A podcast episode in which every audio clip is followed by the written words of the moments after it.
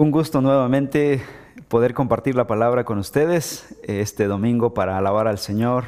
Estamos estudiando una hermosa carta, la carta del apóstol Pablo a los romanos. La tesis de esta carta se encuentra en el capítulo 1, versículos 16 y 17, donde dice así la palabra de Dios. Porque no me avergüenzo del Evangelio, pues es el poder de Dios para la salvación de todo el que cree del judío primeramente y también del griego, porque en el Evangelio la justicia de Dios se revela por fe y para fe, como está escrito, mas el justo por la fe vivirá. Pablo se ha presentado ya como siervo y apóstol de Jesucristo y después hace una declaración única que nos deja eh, pasmados y a la vez entusiasmados. Dice, que él había sido apartado para el Evangelio de Dios en el versículo 1. ¿De qué se trata este Evangelio? Bueno, de eso se trata todo el resto de la carta de Pablo a los romanos. En esta ocasión estaremos analizando capítulo 1, versículos 2 al 7. Y voy a leer esta sección que dice así. Voy a empezar desde el primer versículo. Pablo, siervo de Cristo Jesús, llamado a ser apóstol apartado para el Evangelio de Dios, que él ya había prometido por medio de sus profetas en las sagradas escrituras. Es el mensaje acerca de su Hijo, que nació de la descendencia de David según la carne, y que fue declarado Hijo de Dios con un acto de poder, conforme al Espíritu de Santidad, por la resurrección de entre los muertos, nuestro Señor Jesucristo es por medio de Él que hemos recibido la gracia y el apostolado para promover la obediencia a la fe entre todos los gentiles, por amor a su nombre, entre los cuales están también ustedes, llamados de Jesucristo. A todos los amados de Dios que están en Roma, llamados a ser santos, gracia y paz a ustedes de parte de Dios, nuestro Padre y del Señor Jesucristo. Pablo se está presentando como el autor de esta carta y sus destinatarios son hermanos que están en la capital del imperio, en la ciudad de Roma. Hemos identificado en el capítulo 16 de Romanos un total de cinco iglesias locales, cinco pequeñas iglesias que están en esta ciudad de Roma, pero que en conjunto forman una sola iglesia en distintos grupos pequeños. Eh, y en su presentación, él declara algunos rasgos del Evangelio. Él fue llamado a este Evangelio. ¿Qué es este Evangelio? ¿De qué se trata este Evangelio? Bueno, de eso se trata esta pequeña sección introductoria del apóstol Pablo. En primer lugar, en el versículo 2, Pablo dice que este Evangelio había sido profetizado en las Santas Escrituras por los profetas de la Escritura. Versículo 2 dice así, que Él, hablando de Dios, había prometido antes por sus profetas en las Santas Escrituras. Para el tiempo del Nuevo Testamento, para el tiempo del apóstol Pablo y de los apóstoles, la Biblia que usaban ellos solamente incluía el Antiguo Testamento. Las escrituras para ellos era el Antiguo Testamento. ¿Dónde estaba el Nuevo Testamento?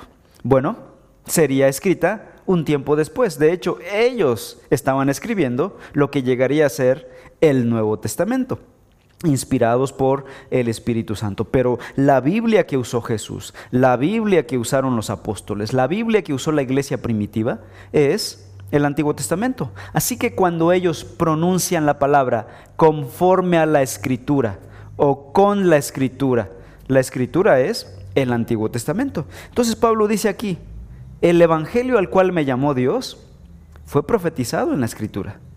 Esto es interesante. Significa que el Evangelio que predicó Pablo, Jesús y los apóstoles, el Evangelio que predicamos nosotros, no es nuevo en el Nuevo Testamento. Este Evangelio viene desde el Antiguo Testamento. Pablo en muchas ocasiones fue acusado por sus adversarios de predicar y enseñar en contra de Moisés y de proclamar un mensaje nuevo, un mensaje revolucionario, decían ellos. Vean, por ejemplo, Hechos capítulo 21. En el versículo 21 dice así, Pero se les ha informado en cuanto a ti, aquí están hablando los adversarios de Pablo, que enseñas a todos los judíos que están entre los gentiles a apostatar de Moisés, es decir, del Antiguo Testamento, diciéndoles que no circunciden a sus hijos, ni observen las costumbres, etcétera, etcétera. De hecho, Pablo no fue el único acusado de apostatar del Antiguo Testamento. Jesús mismo fue acusado de lo mismo. En Hechos capítulo 6, el versículo 14 dice lo siguiente.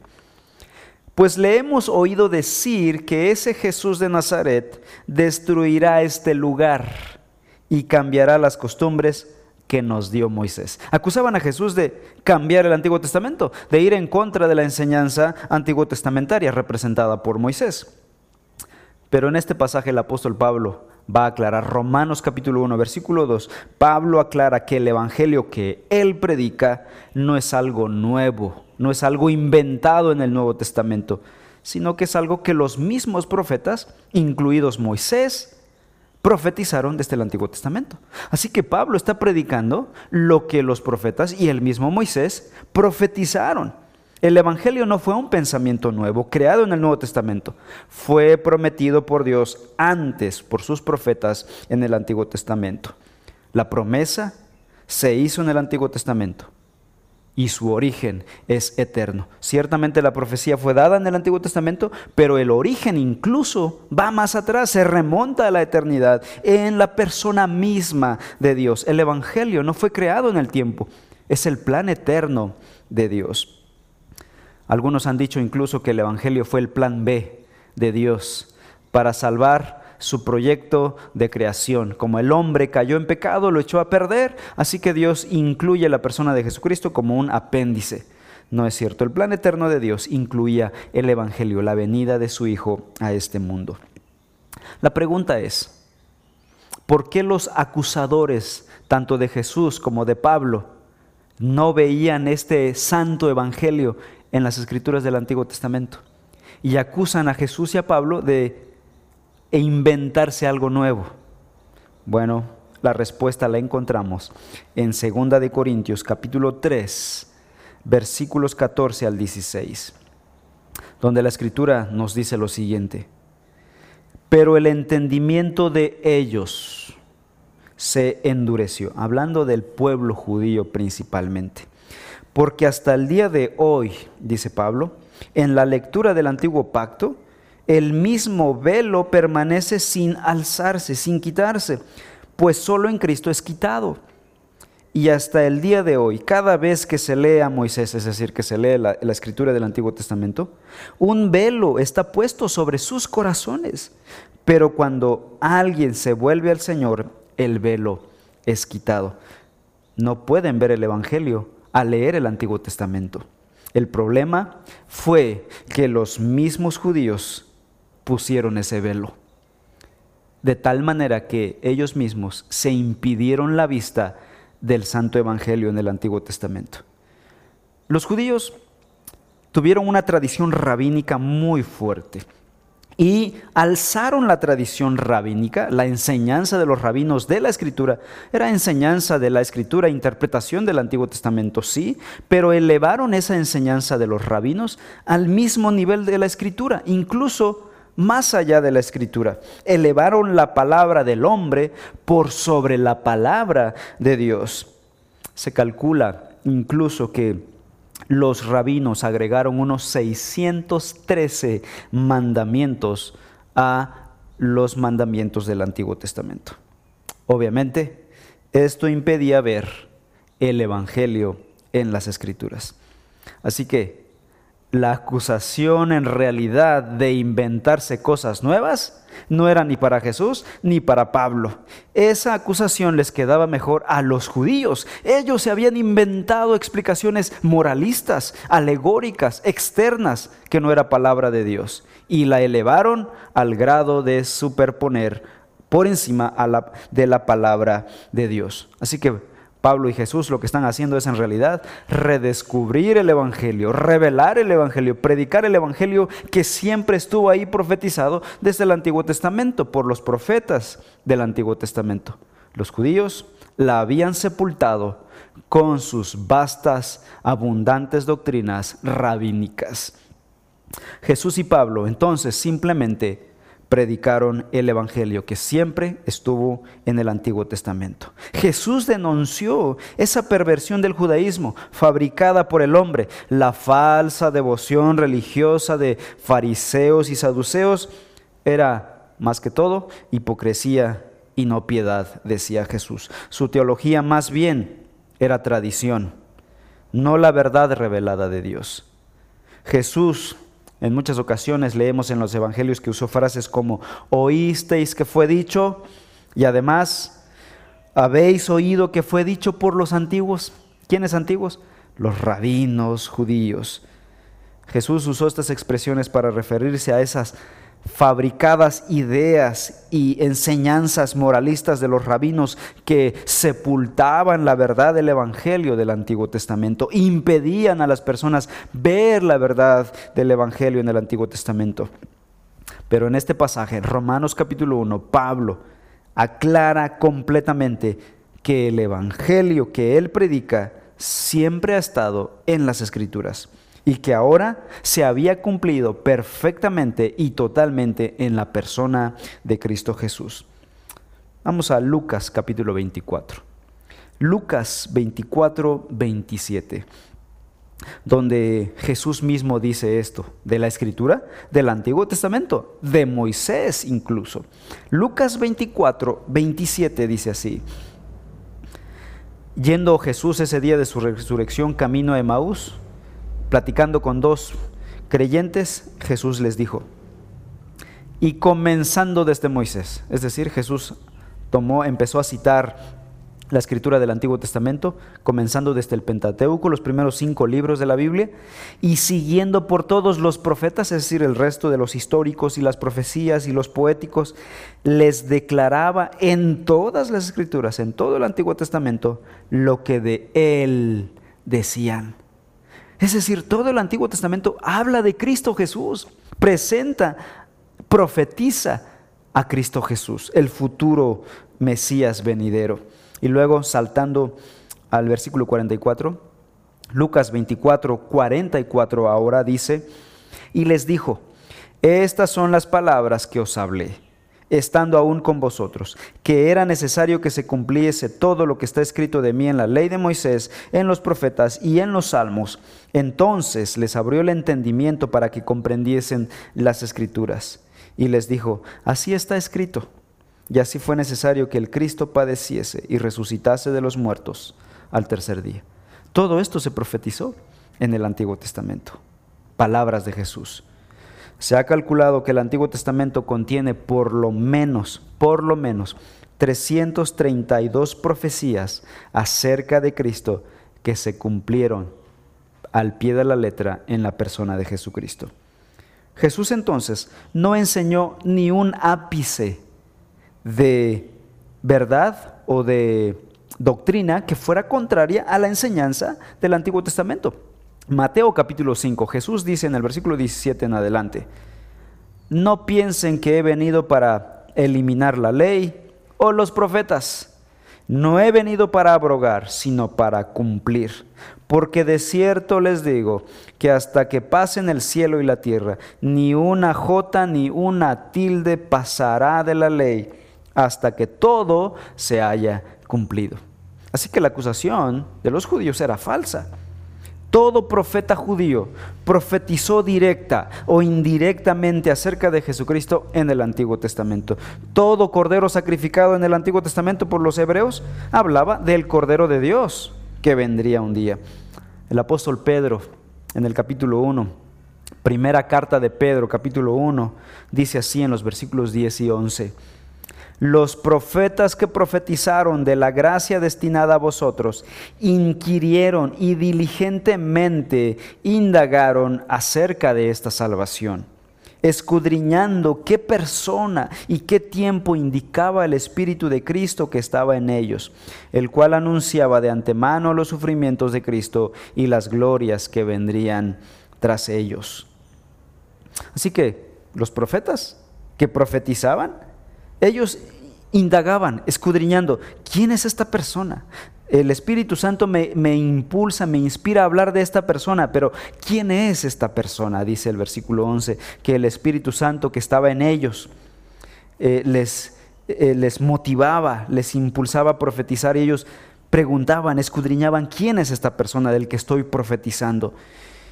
El cual anunciaba de antemano los sufrimientos de Cristo y las glorias que vendrían tras ellos.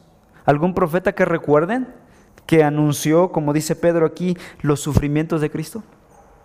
Efectivamente, el profeta Isaías. Veamos este ejemplo. Isaías capítulo 53, versículos 5 al 7. De hecho, todo el capítulo 53 habla de los sufrimientos del futuro Mesías. Pero estos dos, tres versículos resumen bien lo que dice el apóstol Pedro. Isaías 53, 5. Mas él herido fue por nuestras rebeliones, molido por nuestros pecados. El castigo de nuestra paz fue sobre él, y por su llaga fuimos nosotros curados. Todos nosotros nos descarriamos como ovejas, cada cual se apartó por su camino. Mas Jehová cargó en él el pecado de todos nosotros. Angustiado él y afligido, no abrió su boca.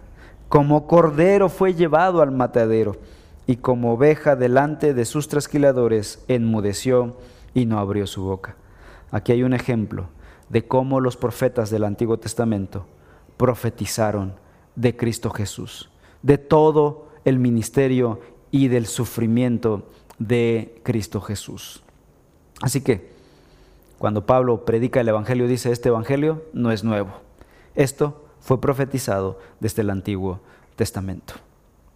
Lo segundo que vemos eh, en capítulo 1 de Romanos, regresando a Romanos capítulo 1, en los versículos 3 y 4, ahora vemos la persona del Evangelio.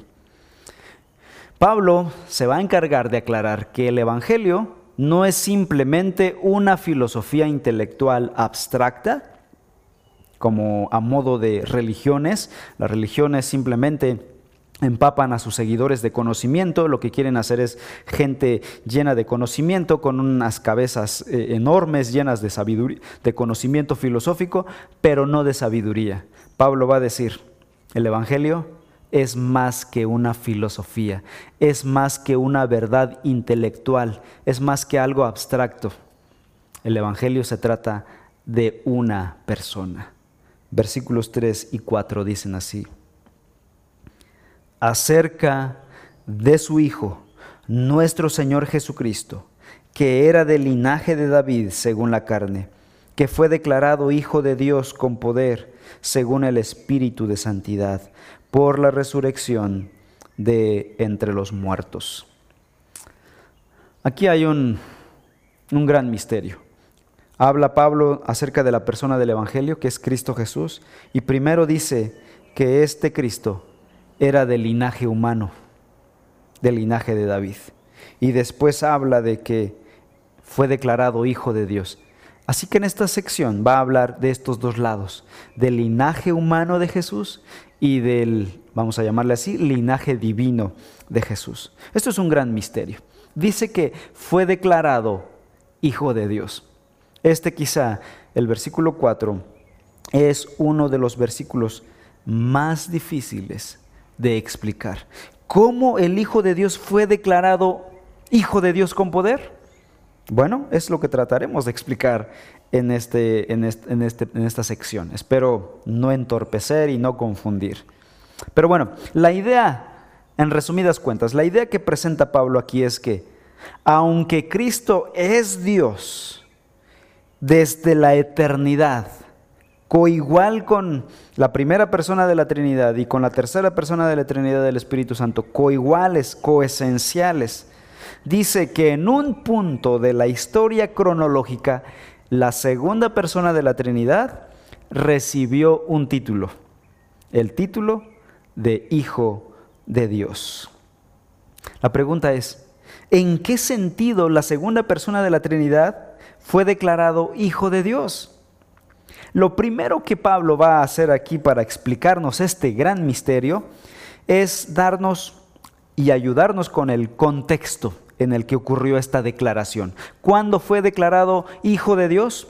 Bueno, Pablo dice que esta declaración sobre Jesucristo como hijo de Dios se dio en el contexto de su encarnación. ¿Cuándo ocurrió esto? Cuando Jesús se hizo, cuando Cristo se hizo humano. Fue en su humanidad que Jesús nació como descendiente del linaje de David. Y para eso Pablo dice, bueno, tenemos que mostrar que Jesús fue humano de a de veras.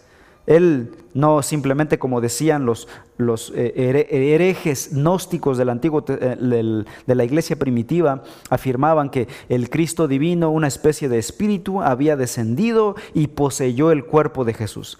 Pablo dice, no, Jesús, Cristo, el Mesías, vino al mundo y se hizo carne como cualquiera de nosotros. De hecho, podemos rastrear su linaje hasta David. Y, los evangelios muestran que tanto María, la madre de Jesús, como José, el padre de Jesús, fueron descendientes legales del rey David. María, la madre de Jesús, biológicamente, por naturaleza. José, el padre de Jesús, por la ley. Legalmente era el padre de Jesús. Tanto María como José fueron descendientes del rey David en el cumplimiento de la profecía dada a David en el Antiguo Testamento. Hay un pasaje en 2 de Samuel capítulo 7 que muestra con claridad una profecía al respecto. Dice así, 2 de Samuel 7, 12 al 13. Cuando tus días se cumplan y reposes con tus padres, le está diciendo Dios a David, el rey David, levantaré a tu descendiente después de ti, el cual saldrá de tus entrañas y estableceré su reino. Él edificará casa a mi nombre y yo estableceré el trono de su reino para siempre. Esta profecía no se refería a sus hijos eh, humanos terrenales, Salomón y sus descendientes, cuyos reinados fueron temporales y murieron. Aquí la profecía es que de ti saldrá un hijo el cual te edificará un nombre, estableceré su trono para siempre. ¿Dónde se cumplió la profecía de, sobre el rey David, el descendiente de David? En la persona de Cristo Jesús. Mateo capítulo 1 dice que Jesús fue hijo de David, hijo de Abraham. Así que la segunda persona de la Trinidad nació dentro de una familia humana y participó de esta manera de, en todos los aspectos de nuestra humanidad, identificándose con nuestra naturaleza humana, pero sin pecado. Es lo que dice Hebreos. Hebreos capítulo 2, versículo 17 dice que por tanto tenía que ser hecho semejante a sus hermanos en todo, a fin de llegar a ser un sumo sacerdote para ellos para hacer propiciación por los pecados de su pueblo. Luego en el capítulo 4, versículo 15 de Hebreos, porque no tenemos un sumo sacerdote que no pueda compadecerse de nuestras flaquezas, sino uno que ha sido tentado en todo como nosotros, pero sin pecado. Dios se convirtió en hombre para poder morir por los hombres como sacrificio en lugar de los pecadores, como dice Romanos. Así que Cristo era Dios y se hizo hombre. Y fue cuando se hizo hombre que Pablo nos aclara. Fue entonces que fue declarado hijo de Dios. Ahora, tengo que aclarar aquí algo, algo muy delicado. En primer lugar, estamos, estamos afirmando que Dios es un solo Dios en tres personas. La primera persona, la segunda persona y la tercera persona de la Trinidad. Pero la segunda persona de la Trinidad, el Cristo, se hizo hombre. Hasta ese momento, la segunda persona de la Trinidad es conocido simplemente como el Cristo, la segunda persona de la Trinidad. Pero cuando se hizo hombre, adquirió un nuevo título, un nuevo nombre por el que le conoceríamos, el título de el Hijo. Esto no se le había dado en el Antiguo Testamento. De hecho, a Dios no se le conocía como Padre y a la segunda persona no se le conocía como Hijo. Fue hasta su encarnación que recibió el título de Hijo de Dios. Y es lo que dice Pablo en Romanos 1.4, que entonces fue declarado Hijo de Dios. Fue en el tiempo en que se convirtió en un ser humano en que fue declarado Hijo de Dios. El título Hijo entonces se reserva para Cristo después de su encarnación. Pablo dice que el Cristo encarnado fue declarado Hijo de Dios cuando nació de María del linaje de David. Y el Antiguo Testamento había profetizado que cuando viniese el Mesías, habría de recibir ese título de hijo. Veamos dos pasajes. Primero, Salmo 2. Salmo capítulo 2, versículo 7 dice así. Ciertamente anunciaré el decreto del Señor, hablando en tiempo futuro. ¿Qué decreto? Que me dijo, mi hijo eres tú, yo te he engendrado hoy. Ahora vamos a segundo de Samuel capítulo 7, versículo 14, donde dice, le profetiza Dios a David, un descendiente Rey eterno. Y le dice, yo seré, verbo en tiempo futuro, yo seré padre para él. Y él será, verbo en tiempo futuro, hijo para mí. ¿Se dan cuenta? Esta profecía ya estaba en el Antiguo Testamento. Se profetizaba que un día, cuando la segunda persona de la Trinidad viniese a tomar naturaleza humana, recibiría el título de hijo. Así que los dos verbos en el capítulo 7 de segundo de Samuel se encuentran en tiempo futuro indicando que un día en el futuro tomaría este título de hijo. Así que en su divinidad Cristo es Dios eterno, la segunda persona de la Trinidad, coigual, coesencial a la primera y a la tercera persona de la Trinidad. Sin embargo, en su humanidad recibió el papel de hijo de Dios. Ahora, ¿por qué estoy tan preocupado por explicar esta realidad? O más bien, ¿por qué Pablo está tan preocupado por explicar esta realidad? Y aquí les va el misterio. Aquí está la gran verdad que nos asombra. La segunda persona de la Trinidad, Cristo Jesús, siendo Dios eterno, coigual a la primera persona y a la tercera persona, son iguales en poder, en atributos, en soberanía, en gloria. Esta segunda persona se humilló a sí mismo, dice Filipenses 2, 5 al 9, el cual, aunque existía en forma de Dios, no consideró el ser igual a Dios como algo a que aferrarse, sino que se despojó a sí mismo, tomando forma de siervo, haciéndose semejante a los hombres, y hallándose en forma de hombre, se humilló a sí mismo, haciéndose obediente hasta la muerte y muerte de cruz. Esta segunda persona, de la Trinidad, siendo Dios completo, pleno y absoluto, se despojó a sí mismo y se sometió a la voluntad de la primera persona a quien llamó Padre. Y él dijo, yo tengo el estatus de un hijo. Eran iguales, pero él se sometió y seguía siendo Dios, con todas las prerrogativas divinas, con todos los atributos de divinidad. Aún así, velado por su propia encarnación, se sometió al Padre y obedeció al Padre, de tal manera que cuando vivió en el mundo, vivió bajo la agenda del Padre. Él en el Evangelio de Juan aclara constantemente, no hago mi voluntad, sino lo que veo al ser al Padre es lo que yo hago. Mi comida y mi bebida es hacer la voluntad del Padre. Él podía hacer su voluntad como Dios absoluto, pero se sujetó al Padre. De tal manera que Pablo entonces nos exhorta ahí mismo en Filipenses capítulo 2, en el versículo 5. Haya pues en ustedes esta actitud que hubo también en Cristo Jesús, el cual, siendo en forma de Dios, se humilló a sí mismo y se sometió a la voluntad de Dios. ¿Hasta qué grado se sometió? hasta donde no afectarán sus intereses? No. Este es el misterio. Se sometió al grado de dar su vida para morir por los pecadores. En la Trinidad se pudieron haber peleado por, no, ve tú, muere tú en lugar de los pecadores, no tú, no, ¿por qué yo? Él dijo, yo lo haré, me someto a tu voluntad, la economía de la Trinidad.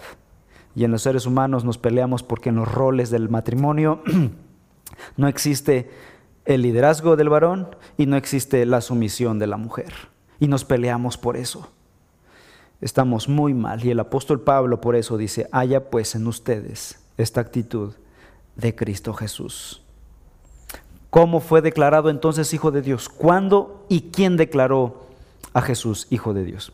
Sigue diciendo el versículo 4, que fue declarado Hijo de Dios con poder, según el Espíritu de Santidad, por la resurrección de entre los muertos. El momento exacto de la declaración de la segunda persona de la Trinidad como Hijo ya vimos, fue durante la encarnación. Pero ¿en qué momento exactamente de su encarnación? Pablo responde y dice, en su resurrección. La resurrección entonces fue una demostración suprema de poder para conquistar la muerte, un poder que pertenece únicamente a Dios mismo el dador de la vida. Esto significa que el propósito de Dios al darle el título de hijo a Jesús, el hombre, es comprobar también no solo su humanidad, sino su divinidad. Este es hombre verdaderamente, pero es divino verdaderamente.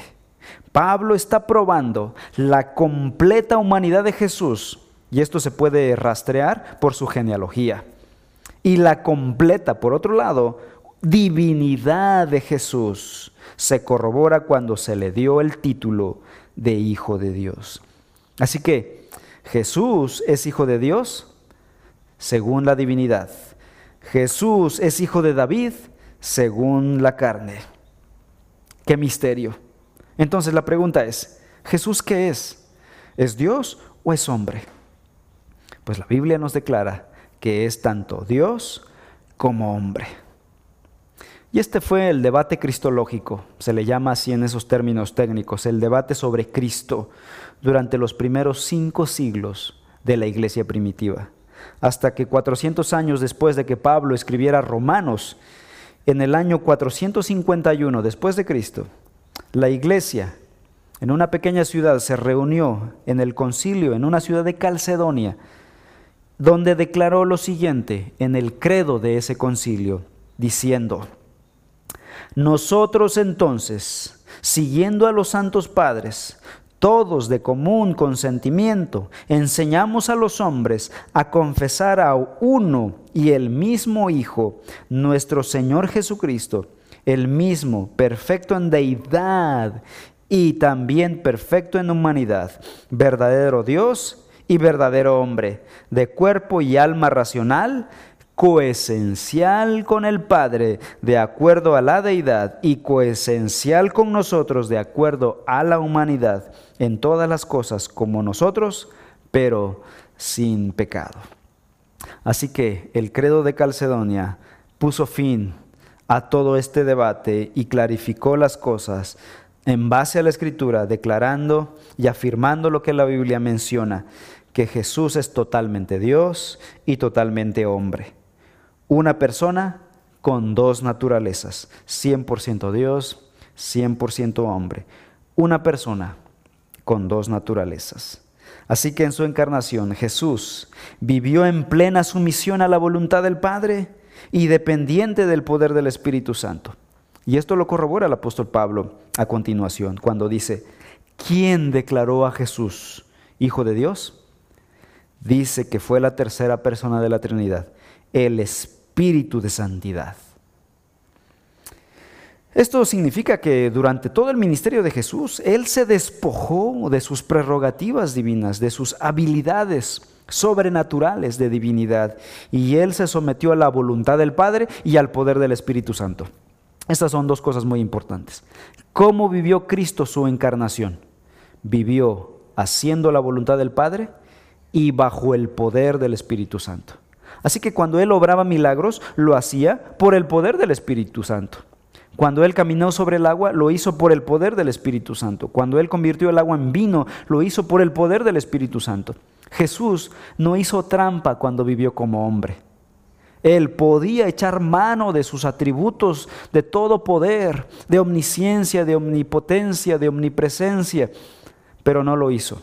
Y él se sujetó, se limitó a sí mismo, dice Pablo en Filipenses 2, se humilló a sí mismo y rehusó usar sus atributos de divinidad y sufrió la vida humana en carne propia para comprendernos y poder morir por nosotros y así entender como Dios al hombre y poder perdonarnos, poder amarnos. Este es el misterio de la encarnación de Cristo Jesús. Sus milagros, su vida fue hecha y vivida por la agenda del Padre y por el, poder del Espíritu Santo. Es el misterio de la encarnación de Cristo Jesús. Esta es la persona del Evangelio, la persona de Cristo Jesús. Esta no es una filosofía hueca, abstracta, en un vacío histórico. Es, es, la persona de Cristo Jesús, el contenido, el epicentro del Evangelio que predica la Escritura y que predica Romanos. Después, en los versículos 5 al 6, Pablo procede a hablar de las bendiciones que proceden de este Evangelio.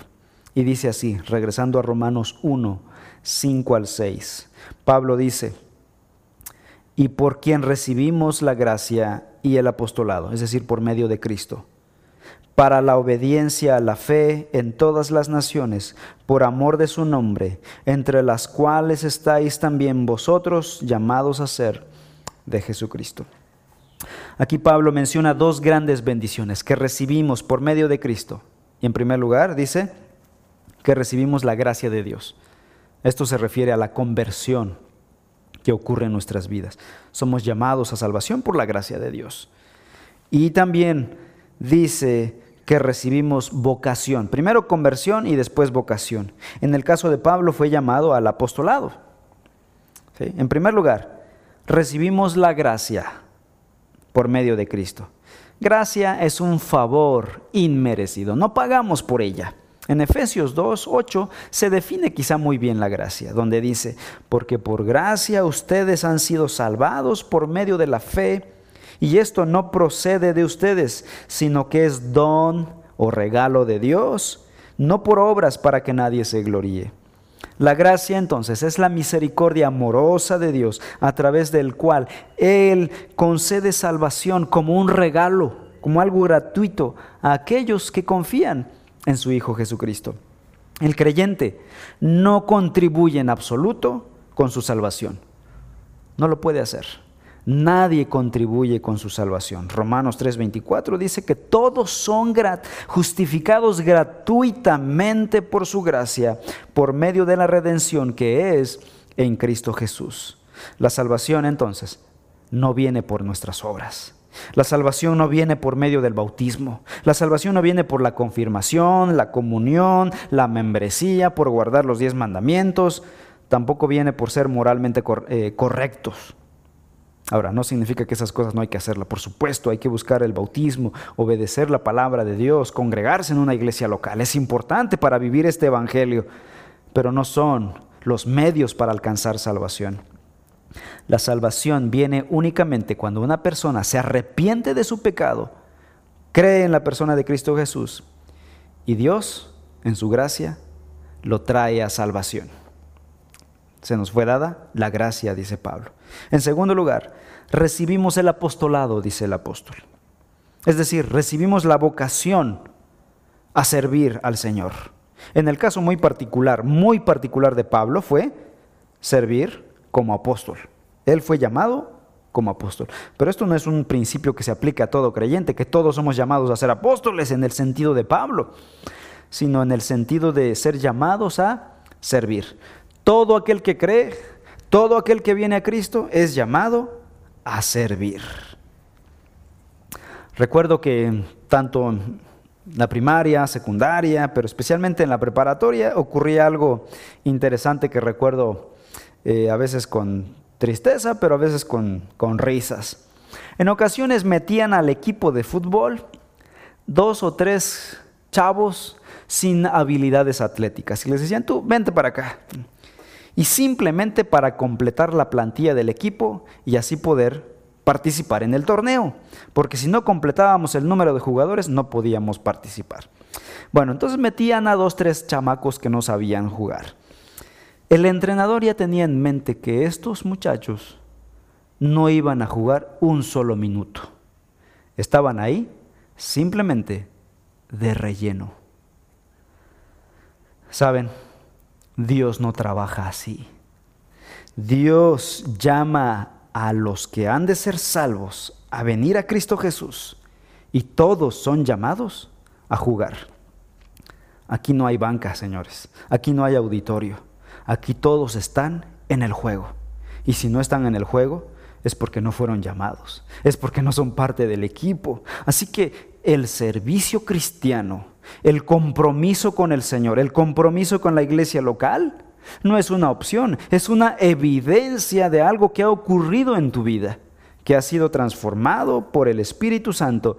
Y como dijo Pablo, el Espíritu, el amor de Cristo nos constriñe a servir y amar a Dios.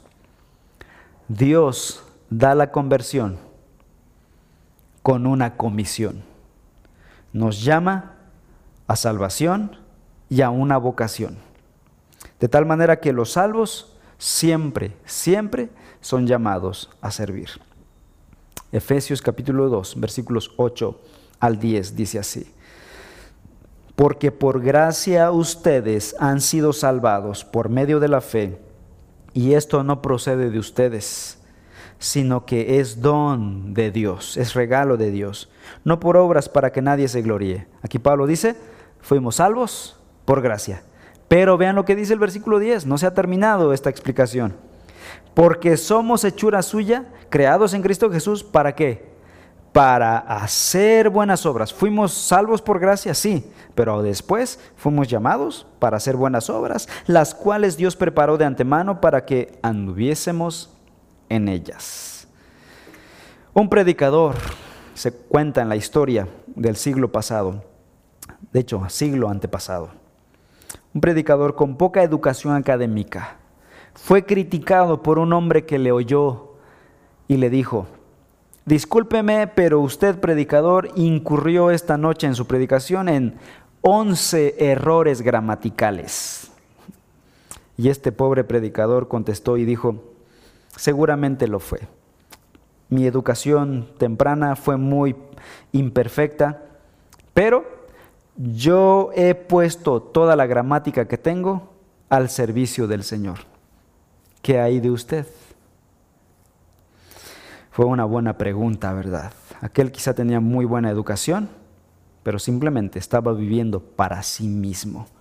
Sin importar cuáles puedan ser nuestras limitaciones, cuando Dios nos llama a salvación, Él nos llama a vocación nos llama a servirle. Pablo fue llamado a la santa vocación del apostolado y cada creyente es llamado a una vocación diferente, pero igualmente importante, importante y útil en el reino del Señor.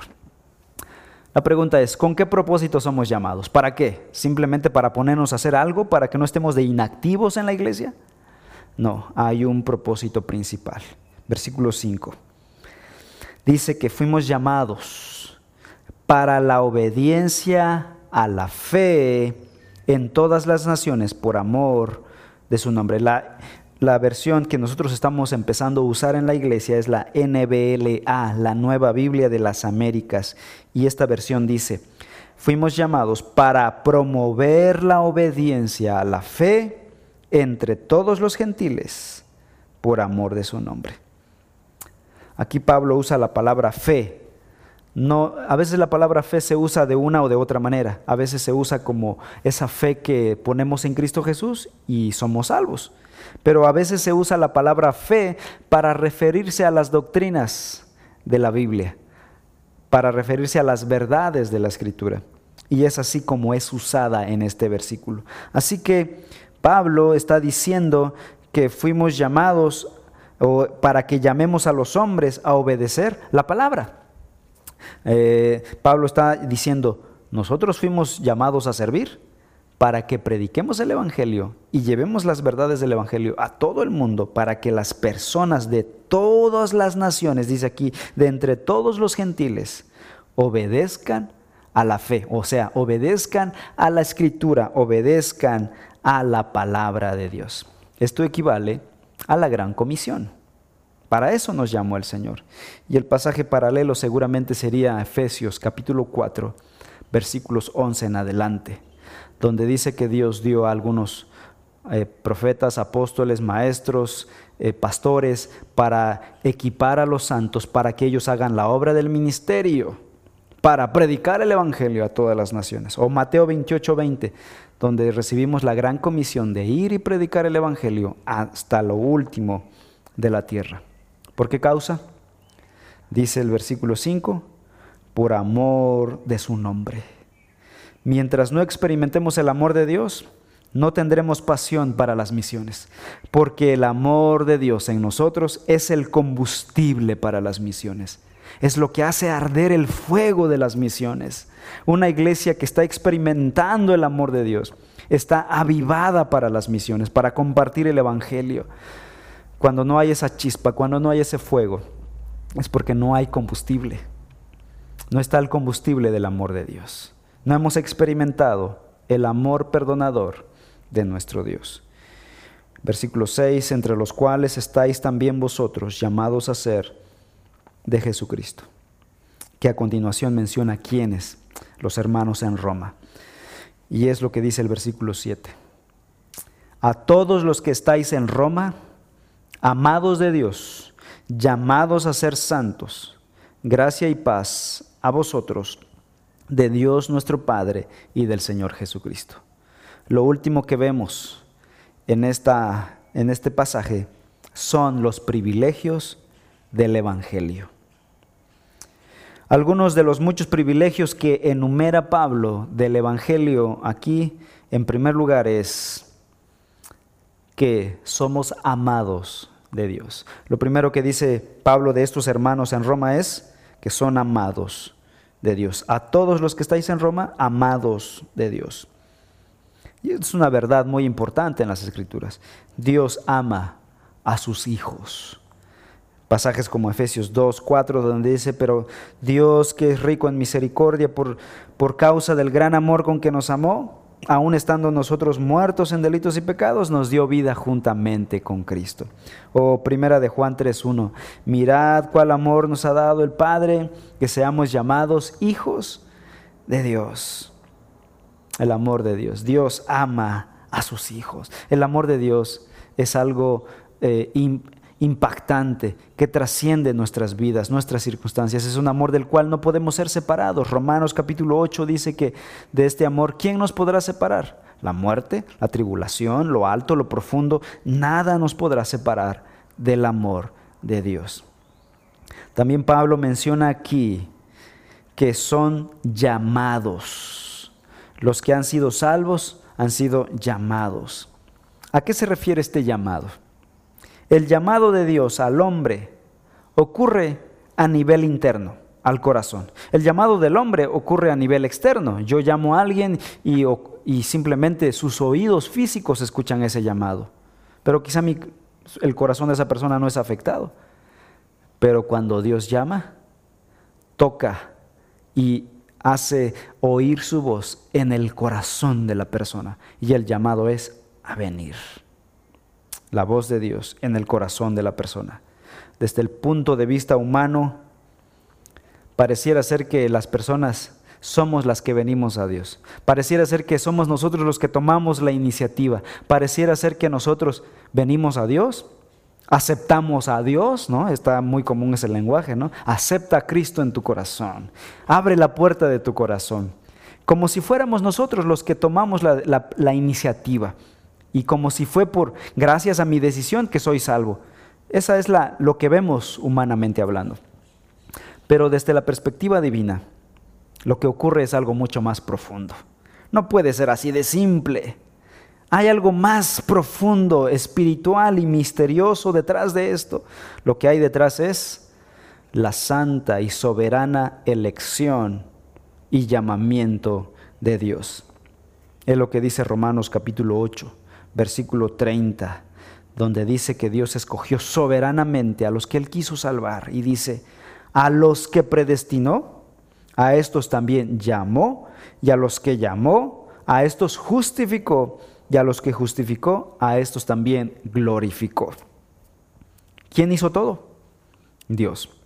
En ningún momento dice, Abraham fue salvo porque él vino y buscó a Dios. David fue salvo porque él vino y buscó a Dios. O los apóstoles. Dios llamó a cada individuo que es parte, que fue parte y que será parte y que es parte en el presente de su iglesia. Todos los que hemos sido parte de su pueblo fuimos llamados por Dios. Es un llamado soberano, un llamado a nivel corazón. El llamado de Dios es a dejar su pecado.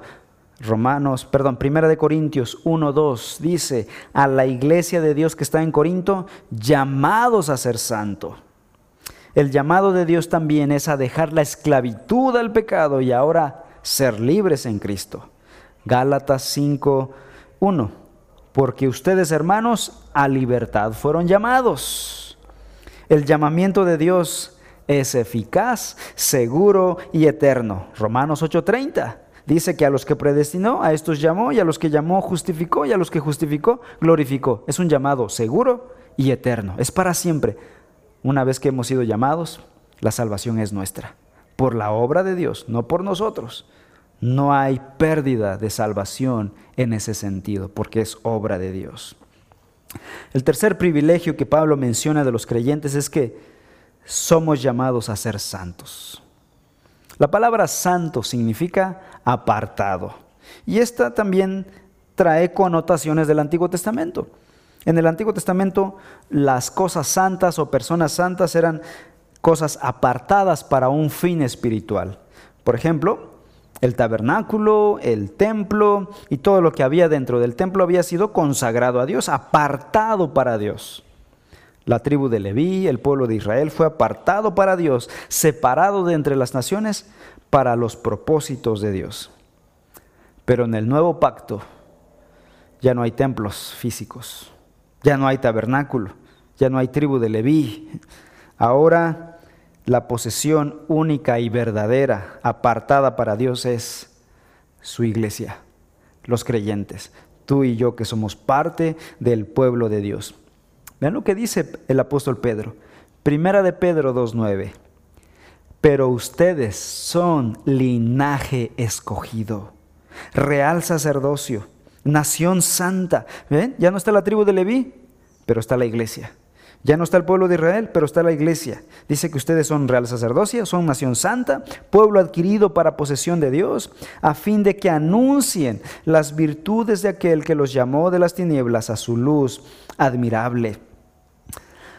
Primera de Corintios 3:16, Pablo dice, ¿no saben ustedes que son templo de Dios y que el Espíritu de Dios habita en ustedes? Los ha apartado para el uso santo y los propósitos de Dios.